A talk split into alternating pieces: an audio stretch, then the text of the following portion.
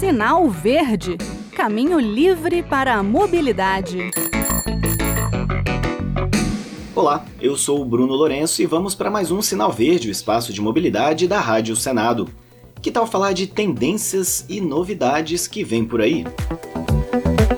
Pois é, o verde, o amarelo e o vermelho dos semáforos podem ganhar a companhia de outra luzinha, a branca. Mas isso aí é num futuro ainda um pouco distante. Um futuro com carros autônomos nas cidades. Essa luz indicaria aos motoristas para seguirem o fluxo. É para colar no carro da frente, em outras palavras, já que os computadores dos carros autônomos encontrariam melhores soluções para o trânsito do que apenas as saídas estáticas do pare, atenção e siga. O conceito seria o seguinte: a luz branca daria o comando para os veículos automatizados tomarem conta do trânsito. Como os carros controlados pela inteligência artificial vão poder conversar entre si e também com o sistema que controla os semáforos, eles tomariam a melhor decisão sobre a fluidez na via para aquele momento.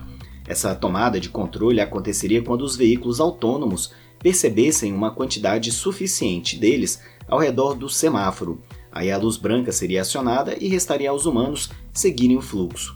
Por outro lado, se os robôs sobre rodas vissem que a maioria dos carros era dirigida por humanos, as luzes tradicionais verde, amarela ou vermelha seriam acionadas. A nova luz é defendida por pesquisadores da Universidade da Carolina do Norte, nos Estados Unidos. E o fato dela ser branca é indiferente para os carros autônomos, explicam os cientistas. Para eles, o importante é alguma sinalização que seja facilmente entendida pelos humanos. Percebam que a preocupação é com a gente, pobres seres humanos, para que a gente não atrapalhe toda a arrumação que será engendrada pelos autônomos. De início, a ideia seria deixar um computador central decidir as ordens para cada carro, mas depois os pesquisadores chegaram à conclusão de que o melhor seria deixar cada veículo tomar a própria decisão essa abordagem seria mais eficiente e menos propensa a erros, devido a uma única falha do sistema central, por exemplo.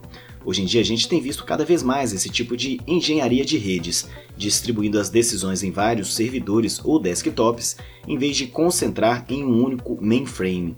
Para testar a performance desse novo conceito, os pesquisadores fizeram várias simulações hipercomplexas em computadores. Eles puderam comparar o comportamento dos cruzamentos com e sem a luz branca, ou seja, com a inteligência artificial comandando os carros descentralizadamente ou com um único computador central ditando as regras. Os resultados disseram, primeiro, que houve melhoria no fluxo de tráfego com o uso do computador central, mas que o ganho no trânsito foi ainda melhor com o sistema descentralizado e muito melhor com menos humanos para atrapalhar.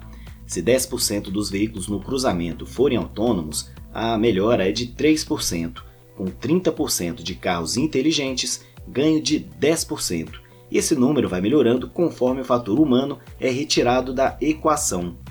Para os pesquisadores, é preciso testar o modelo na prática, fazer uma espécie de projeto piloto. Cruzamentos com muitos veículos de carga seriam excelentes candidatos, segundo eles, já que o tempo é importante para as entregas e as empresas são mais receptivas à inteligência artificial. Eu imagino fazer um piloto assim numa chegada de atacadista, num porto, aeroporto. Aliás, para falar a verdade, eu por mim já entrego as chaves de todos os carros para inteligência artificial nas imediações de escolas. O trânsito iria fluir muito melhor, sem fila dupla, sem fechadas, sem estacionamento inadequado. Os robôs, né, seriam exemplos de gentileza ao contrário dos que se dizem humanos.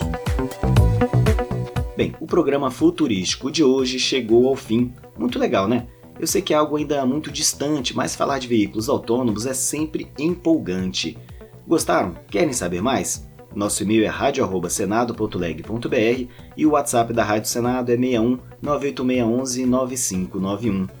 Os programas anteriores podem ser encontrados com uma busca na internet por Sinal Verde Rádio Senado ou então no endereço www.senado.leg.br/rádio/podcasts.